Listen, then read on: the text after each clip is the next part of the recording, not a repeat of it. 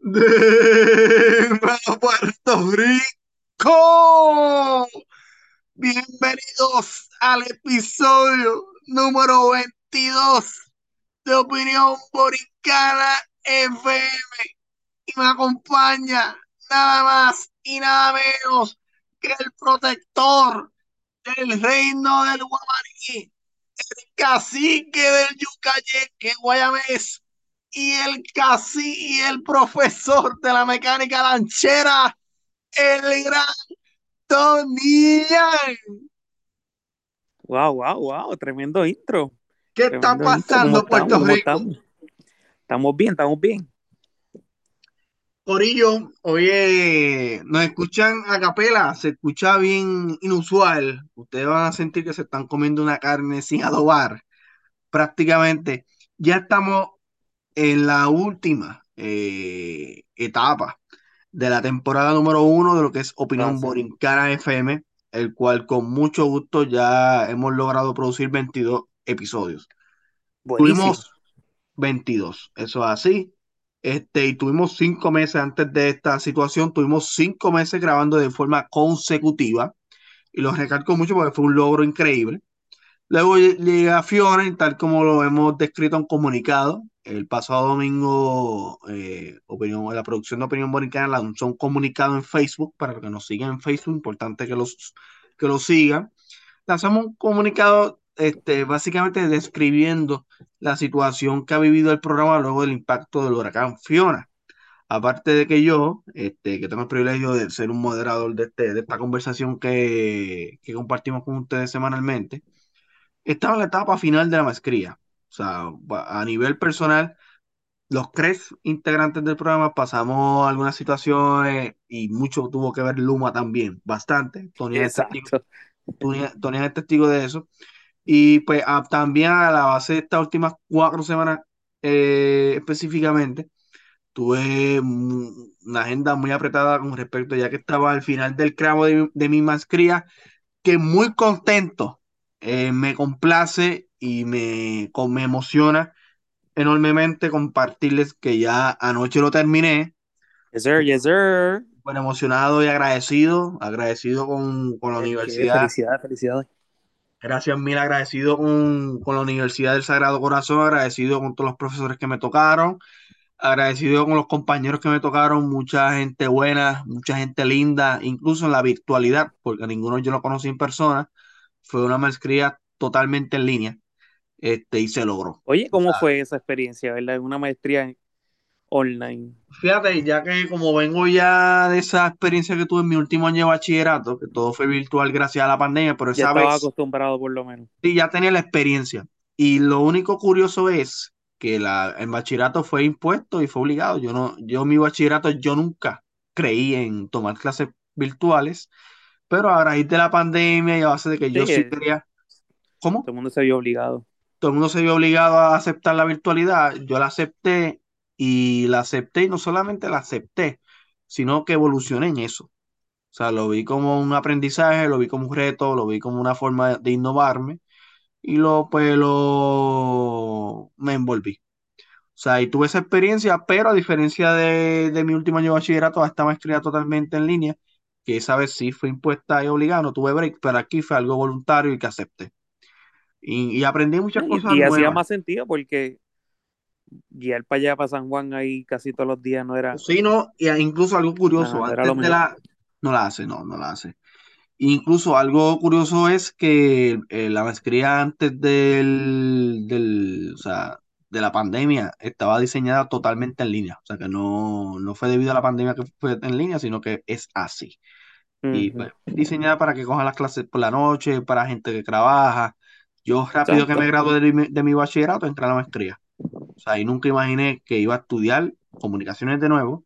No imaginé que iba a estudiar inmediatamente una vez me graduara. Todo eso se cumplió y muy agradecido, muy emocionado. Se los quería compartir a la audiencia, ya que son también parte de esta ah, familia extendida de opinión borincana con el gran Tonian. Así que hay que celebrarlo también. hay que, celebrar pronto. Eso así, cumpleaños y graduación, porque mi natalicio se aproxima. verdad, Eso es muy cierto. Eso pronto lo haremos con producción para hacer algo grande que me interesa mucho. Eh, Vamos, me emociona, estoy, muy emocionado de estar de vuelta al programa, eh, contentísimo, por Yes, algo que, que me apasiona mucho hacer. Y hoy tenemos un programazo. Hoy tenemos, y el tema lo definimos así, la derrota de Donald Trump en estas elecciones de medio término y la nueva amenaza electoral que le ha surgido a lo largo de esta disputa que sucedió el, la pasada semana, y es su amenaza a su aspiración de volver a Casa Blanca. Ya oficialmente el expresidente Donald Trump, quien dirigió los Estados Unidos del 2017 al 2021, eh, va a aspirar a la, a la presidencia de nuevo. Eso está interesante. poco digo gobernación, no sé, es que estamos tan acostumbrados. Ajá. Pero ya oficialmente, ya el presidente, el expresidente Donald Trump va a aspirar a un segundo mandato y en su tercer intento consecutivo, su tercera aspiración, su tercera candidatura a la presidencia Sí. se va a producir.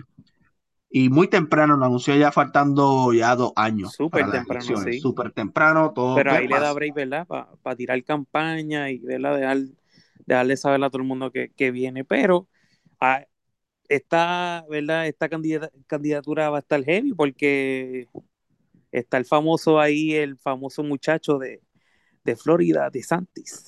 Eso así, y eso así, y antes de llegar a Ron DeSantis, hay que repasar qué sucedió el pasado martes que pues deslució totalmente a Donald Trump.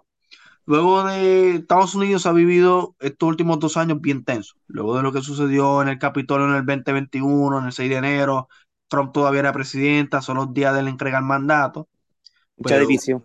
mucha división. Incluso ese día, pues, varios, muchos trompistas, muchos simpatizantes al, ex- al presidente en ese momento irrumpieron en el Capitolio y pues eso redundó en muertes y en daños significativos. Desde ese entonces, Estados Unidos ha vivido esa tensión social y política que incluso yo y se ve, hay muchos artículos que están disponibles para que nuestros este, oyentes y radio escucha lo puedan leer. O sea, incluso hay, habían republicanos de, de crema, o sea, de extrema derecha, que pensaban que Estados Sí. Unidos estaba al borde de una guerra civil. O sea, de lo que... Sí, activaron hasta el Army, si no me equivoco. sí, en un momento Bueno, dado, uno de eh, nuestros amigos troncosos, él estaba ahí, si no me equivoco, ¿cierto? en Washington. Wow. Washington, pero sí, en Washington, sí. Ni sabía, no sabía ese dato. sí. Wow, wow. Pero sí, este, había mucha tensión. Este, hay alas de ambos lados. Además, tan, este, alas tanto de la derecha y bien leal crompista, pero extremo, Ujú. al igual que izquierdista temeroso que Trump vuelva. Y pues eso desarrolló una serie de tensiones brutales, pero en las elecciones de mitad de término congresionales, pues todo surgió en, la- en su debida normalidad y quedó bien interesante. Donald Trump prometía una ola roja y que el Partido Republicano se iba a quedar con las dos cámaras, pero eso no sucedió. Se han Lo separado más todavía. Lo que, lo que sucedió es, los demócratas se quedaron con el Senado, le pitieron en el. Senado, pero por bien poco margen, y los republicanos ganaron la Cámara, pero por bien poco margen. O sea, la- los demócratas ganaron la Cámara en el 2018 y desde ese entonces habían revalidado en las dos ocasiones luego, pero los republicanos recuperan la, la Cámara de Representantes, que pues, el próximo enero ya Nancy Pelosi ya va a dejar de ser el speaker. Dato, Sí, que un- dato, la sí. famosa Nancy que tuvo un problema ahí con el esposo. Sí, Que es eso- otro, otro episodio que podemos hablar de eso. Eh, eso es otro temita bien candente, Ujú. bien candente. Pero lo- esos resultados, pues los demócratas conservan el Senado con una escasa margen y los republicanos recuperan la Cámara de Representantes, pero también con un estrecho margen. No con esa mayoría que el presidente auguraba, el, presidente Trump se la echaba de que, ah, yo tengo ese nivel de convocatoria, que todo el. Capitolio se va a vestir de rojo. No sucedió. Incluso fue, lo consideraron como una derrota y que deslució. Sí, porque ahí vemos la influencia que tenía Trump en realidad Sí, en aquel Sí. entonces. Yo podría, aquel yo lo entonces. podría ver así. sí. Pero luego de las elecciones, como que fue un cantazo. Sí, ¿Por sí. qué? Muchos candidatos trompistas eh, en esta papeleta legislativa estaban aspirando a puestos y varios de ellos, lo, por lo menos los más este, polémicos, los más notables, perdieron. Lo vemos en el ejemplo de Arizona, en la carrera al Senado, el candidato Blake Matters, se llama Blake Matters, candidato al Senado, eh, muy leal al crompismo, perdió. O sea, un candidato súper leal al crompista que perdió. Otra candidata, por darte un ejemplo, y perdió por un escaso más, le perdió como por 6%. En Arizona, este, la que se estaba postulando para gobernadora, que era una crompista bien radical, incluso negacionista del, de las elecciones del 2020, Carrie Lake también perdió. Sí, vemos, vemos esa división eh, ahí. eh, estamos viendo que ya Trump está perdiendo ese poder en el, sí. en el Partido Republicano y sus candidatos es crea, y, y, al ser electo, ¿verdad? No, no será lo mismo, ¿verdad? Como en el otro, cuando él estuvo como presidente, entiende que va a ser medio, si es que gana, ¿verdad? Porque Si es que gana, porque ahora no es lo mismo, o sea, ahora a diferencia del 2016 no estamos viendo, no estamos viendo el mismo Trump del 2016, leyendo un artículo y leyendo un artículo del BBC, el presidente, el expresidente Donald Trump ahora la tiene más difícil de tratarle, a diferencia de su candidatura en el 2016. O sea, ahora sí. Adicional a lo que mencionamos de los, ¿verdad? Lo, de casi ahora, también está todos estos años de, de, ¿verdad? De que la prensa la haya, ¿verdad? Quemado, por decirlo así, Trump y hayan salido muchas alegaciones, entonces revuelo que también tampoco ayuda para la, o también las investigaciones. Sí. Con el famoso la investigación que pasó allí en, en el verano fue. En el 6 de enero. Eh, ah. 6 de enero. Eh, y esas vistas y ese tipo de cosas le han afectado. Incluso el 6 de enero es lo principal. la principal mancha política que tiene Donald Trump de cara al 2024, analizándolo, es el 6 de enero. O sea, esa mancha va a ser muy difícil que los electores en Estados Unidos se olviden. Eso es lo primero. Sí, también incluso enfrenta este, ciertos procesos judiciales, que en parte le conviene porque le está dando exposición gratuita a él y, y pues, es una figura grande en eso. Sí, depende de la manera como lo, ¿verdad? Lo, lo quiera mover y eso. Puede favorecer cuando esté en su campaña también, o, ¿entiendes? sí, o como que le, como, le puede perjudicar las dos cosas. Así que ahora la tiene muy difícil. Y también va a tener que defender todo su ante su antecedente. toda la alegación y todo eso. y, añadiendo, añadiendo a eso, él tendrá que defender también toda su etapa y trayectoria como presidente. O sea, las gestiones que, él, que él hizo en ese mandato. Y todos los proyectos que no se pudieron haber hecho. Exactamente, exactamente. Que se lo sacará en cara en campaña, ya tiene esos puntos ya establecidos y que en parte es lo vital de este episodio, ha nacido y están haciendo una nueva figura hmm. dentro del Partido Republicano que el propio Trump ayudó a moldear en su momento y que ahora no lo puede controlar y ahora le teme. Y estamos hablando nada más y nada menos que el gobernador de Florida, Ron DeSantis. Es como, como el look, es el look. Sí, es el look del Partido Republicano eh, básicamente es full, posiblemente es más radical, no sé si decirlo es radical o es alguien bien comprometido con los principios del partido y con el conservadurismo. Es un político bien, conservador, pero muy sagaz, es muy astuto, no es controversial como Trump. Ajá, tiene buen micrófono, por decirlo Tiene buen micrófono. sabe, se sabe, ¿verdad? Comunicar. Y no, incendiario, o sea, es un, político mm. muy astuto, con las mismas creencias que Trump, un poquito más firmes este, como conservadores y republicanos, pero era una figura que Trump ayudó a moldear y ascender en la política. Porque hay que recordar que esta figura es relativamente joven. Él tiene como 44 años. Él sí, no, él empezó en el Congreso en el 2012 como representante, tuvo seis años.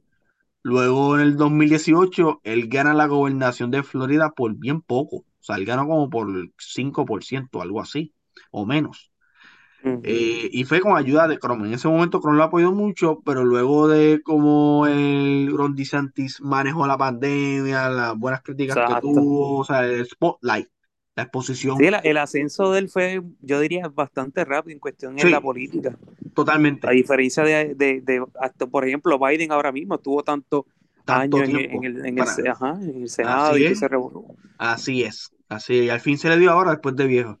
Pero en el caso de Ron DeSantis, fue algo que Chrome ayudó a crear y que ayuda en las elecciones del 2018 ganando la gobernación de Florida, pero ahora como ha ascendido tanto, Y es una, es una figura fresca, menos controversial, este, opina igual. O sea, ha sido posiblemente un gran rival de cara al 2024. Yo creo que ya oficial, a DeSantis le interesa la, la presidencia.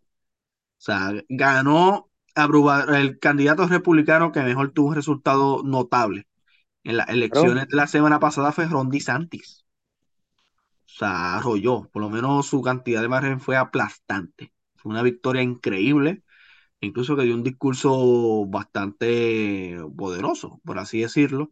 Sí, Y pues exacto. Chrome, la, Chrome, los Chrome ha mejores visto, líderes tienen, como quien, como quien dice, líderes entre comillas, ¿no? pero tienen buen, se saben expresar bien. sí, sí, Y, no esa estoy adicción, diciendo que, sí, que, que, que, pero por ejemplo, este eh, va a ser un ejemplo bien random y bien al garete, pero Hitler tenía, tenía buen sí, micrófono. no, ya, sí, Fidel también tenía este, micrófono. sí, Este, Luis Muñoz Marín también, o sea, toda esa también, gente, hasta el mismo este Martin Luther King. Sí, movía las masas y yo, bueno, sí, De Santis mueve las masas y es la verdad. sí, Y- tiene bastante influencia con sola, tú lo puedes escuchar hablar y están ya to- todos los republicanos escuchan, están como a ese mismo nivel del Trump cuando estaba antes de 2016, cuando ya estaba, ¿verdad? haciendo todo ese, toda esa prensa y toda esa revolución, Ahora el chico que, está igual, ajá, me lo acuerdo un poco, el chico está igual, sí, cuando Trump empezó. sí. O sea, posiblemente una, es una creación a su imagen y semejanza. O sea, eso es lo increíble. Esta primaria republicana que posiblemente yo creo que ya estoy casi seguro, entre ellos dos se va a decidir quién será el próximo presidente de los Estados Unidos. Yo lo veo así, yo creo que el Partido Republicano recupera la Sí, se Casa podría Blanca. ver así. Sí, se podría ver Depende. ¿verdad? Que hagan los, Los demócratas. ¿verdad? ¿Y quién será el candidato de los demócratas? Exactamente. De Kamala sería como que, no sé, eso sería sería la más que, fuerte. Sí, yo opino lo mismo. O sea, Kamala yo creo que sería la candidata. si Joe si es, Biden, ¿cómo? Si es DeSantis contra Kamala, sería interesante eso, Sí, porque como fresquecito. Kamala ya es Sí, vicepresidenta, ya tiene ya esa como que imagen ya sí. en cuestión de la audiencia como tal, la gente que no sea tan como que seguidor de la política y nada de eso, ¿entiendes? Que decir, ah, ella es vicepresidenta y es mujer, pues voy a Ujú. votar por ella, ¿entiendes? Que, que también otra buena razón y también una vi- buena vicepresidenta también, aunque tiene su, ¿verdad? Su, su, sus cositas malas, pero No, y va a Kamala estar tiene la trayectoria. Sí, sí, ella asumió la vicepresidencia con, trayectoria. con trayectoria. Y tiene dos, tiene porte, dicción. O sea, tiene esas características atractivas al elector. Aparte que está hablando de una figura joven también, eh, mujer, que quizás eso convenga, y afroamericana. joven. Yo creo que, yo creo que lo que Sí, tiene joven. Yo, yo creo que ella tiene la misma edad de DeSantis, un poquito mayor. Ajá, más o menos por ahí, pero con más experiencia, diría yo, Sí, con mucho más experiencia que. DeSantis. Totalmente, totalmente. Fiscal general, fue senadora. O sea, eh, sería una elección bien fresca, interesante. Pero En de ser el... papel, en papel, ¿verdad? Por, ¿verdad? Por experiencia, Kamala gana. En papel. Sí, en papel, Cuestión de resumen, en papel. ¿verdad? En cuestión de cómo se mueva la, la- porque esto así, la política así también, por más experiencia que tú tengas, no te garantiza un, un puesto como, como la presidencia, ¿entiendes? Donald Trump un ejemplo también, porque Trump no tenía mucho, No, Crom no no ganó ninguna encuesta. No, la Ah, elección que Crom ganó no tenía, no tenía ninguna encuesta a su favor. Ninguna. exacto. O sea que eh, eh, las cosas, o sea que cualquier cosa puede pasar en realidad. Sí, cualquier cosa. Pero una- por lo menos esa elección sería interesante. De Joe Biden aspirar de nuevo a la presidencia, lo veo difícil que repita. Sí, no, no creo que repita No, mucho. no, y no le queda mucho tampoco. Está muy anciano. Sí, Se sí, escucha que en descanse mejor, Sí.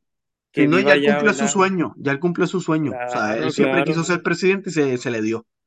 Yo Yo creo que ya es tiempo que de pasar la edad antorcha. como que No, no, esa edad no es para ocupar sí, una deberían, posición así. obviamente, no sé, deberían poner un max de edad de la- los presidentes, porque ya eso está de más bendito. Eso Y eso a veces yo pienso que abusa hasta el mismo, Sí. hasta el mismo presidente a veces, Que, porque by the way, los últimos dos, presiden- los últimos dos presidentes que, ha- que ha tenido Estados Unidos son de bien 70, ancianos. ¿no? Sí, este Trump asumió a los 74 y Biden a los 78. Sacho. Sí. Sí, no, no, una cosa este, bárbara. Bárbaro, bárbaro. Eh, bárbara, interesante. Pero nada, eh, esa figura promete.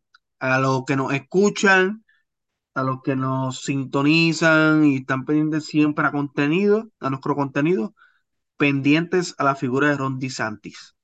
De cara Se lo, a, se lo decimos desde ahora, ¿verdad? Porque desde ahora, pase, ¿verdad? no, No se vamos a durar toda la vida.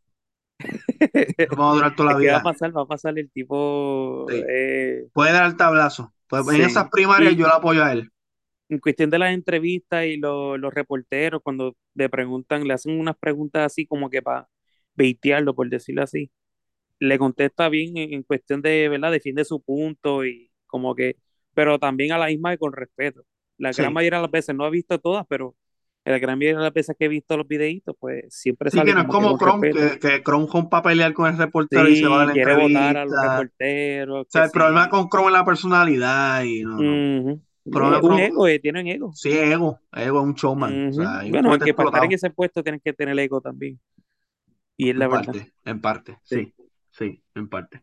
Sí, estoy totalmente de acuerdo con ustedes. Este, pero nada, luego de esta elección, conclusión, luego de esta discusión y análisis que hemos hecho en este episodio número 22, es que luego de esta elección, el expresidente Donald Trump sale herido, sale debilitado, no se va a proyectar con la misma fuerza que tuvo antes de y eso le pudiera perjudicar de cara a las primarias. Eh, 2024 que van a ser súper interesantes. Ya Ron DeSantis pronto anunciará que es su candidatura, estamos seguros de eso. Ya la hija del ex vicepresidente Dick Cheney va a aspirar, y eso es un sector que tanto DeSantis y Dick Cheney son sectores anti anticrompistas dentro del Partido Republicano, que eso va a estar súper interesante. La, Sí, la primaria va a también ser, viendo la, la división dentro del mismo partido, sí, es un medidor. ¿Quién va, ¿Qué sector va a prevalecer más? ¿El, el leal a Trump o el anticrompismo que existe en el Partido. Republicano? So que pendientes, pendientes que cómo eso se va a desarrollar de aquí al 2024. Corillo, Opinión Borincana Nation, a nuestros radio dientes, muchas gracias por habernos sintonizado y escuchado una vez más. Eh, sé que quizás lo sentirán en el episodio. y Estos episodios, le- posiblemente estos últimos episodios sí serán, se escucharán así, pero se aproxima una segunda temporada. Que es así, yo les garantizo a ustedes Promete. que promete. Y se, vamos a tener una calidad brutal eh, de nuestro contenido y de nuestros episodios. Eh, pero aún así, le agradecemos el apoyo, eh, parte pues, de lo que vivimos como seres humanos todos los días, pero estamos de vuelta para la vuelta. Estoy bien contento, bien agradecido eh, con Tonian que me acompañó en este regreso en la noche de hoy. Ha sido unos días maravillosos, se ha sentido una vibra tan linda hasta en mi trabajo. Me siento feliz Así, este, así, estoy, viviendo una etapa muy feliz y muy linda en mi vida, lo quiero compartir y quiero regar esa buena vibra para todo el que me esté escuchando, ya sea en su carro, en su trabajo, o sea, El acostado en su tapón, cama, en el tapón, o sea, el que el que me esté escuchando, sea en cualquier momento del día, sienta esta linda vibra que le quiero transmitir desde lo profundo de mi corazón. Tony, si quiere dedicar unas palabras, mira saludos. No, nada, bueno, queremos agradecerles, ¿verdad? Que nos están, han- nos están escuchando desde, the el tiene un fanático. Saluda al fanático. Estoy seguro que va a escuchar el programa de hoy. Un saludito, un saludito a él, un saludito, ¿verdad? A todos los que están escuchando, a los que empezaron a escuchar, a los que empezaron a escuchar ayer o ahora, A Miguel, a. Miguel, a Miguel. A Miguel, un saludito a Miguel, un A saludito a Miguel, que es el, el, el, el fiel de nosotros ahora. Eso así. Se, no- supuestamente, no sé, dice que es el fan número uno de Opinión Borincana, así que vamos a ver qué pasa, si Eso vienen más o vienen, no sé, vamos a ver. Vamos a ver. Este, nada, el próximo episodio promete también, porque nosotros no, no tiramos temas malos, tiramos temas buenos, tocamos temas buenos, ¿verdad? Eso Este, así. Eso así. se aproxima la FIFA, así que Sí, nada, sí, la dejo con eso. Es un tema relacionado con la FIFA, ustedes pueden ir a sus propias conclusiones. Eso así. Episodio número 23. El lado oscuro, el lado feo de la FIFA. No se lo pierdan. esta próxima semana. Yo quiero enviarles saludo a nuevamente al gran Miguel de la Torre, que sé que no, no va a estar escuchando, a los hermanos Méndez, que nos están asesorando en sonido para mejorar la calidad del programa. Saludos a los hermanos Méndez. Muchas gracias, muchas gracias a esa gente. saludos a la gran y se ha convertido en una fanática número uno.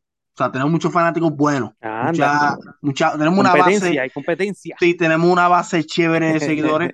Saludos a Maite Costas, que se ha convertido en un oyente fiel de opinión borincana y me consta. Me consta porque incluso, dato curioso, Tony, no sé si te lo llega a contar hoy a ti, Ani, que yo pues saludándolo y eso, ya me preguntó, mira, ¿cuándo vuelven al programa? Sé que lanzaron un especial y fue cuando lancé el especial y ahí yo supe que ya está bien al día con... Ah, o sea que nos probó, nos probó. Eso así, saludo a Maite, un abrazo solidario, saludo a Eduardo, eh, son mucha gente linda que nos apoya. Saludos a Antonio, eh, que eh, saludos, mucha gente linda. Muchas gracias por sintonizar la opinión Borincana FM. Siempre y no se olviden repartir, repartir, compartir el contenido. También, repartir amor. También. Siempre compartan el contenido, envíenselo a, a sus amigos, a su familia, a Titi, a Titi Cha, a Titi Chaimé. a las que sea a tío Chaguito, a, la novia, a su compañera, envíensela a, quien usted ame, porque este contenido aporta a la vida y al bienestar de cada persona. Muchas gracias por haber sintonizado el programa. Que tengan una linda noche y que Dios me lo bendiga, Gorillo.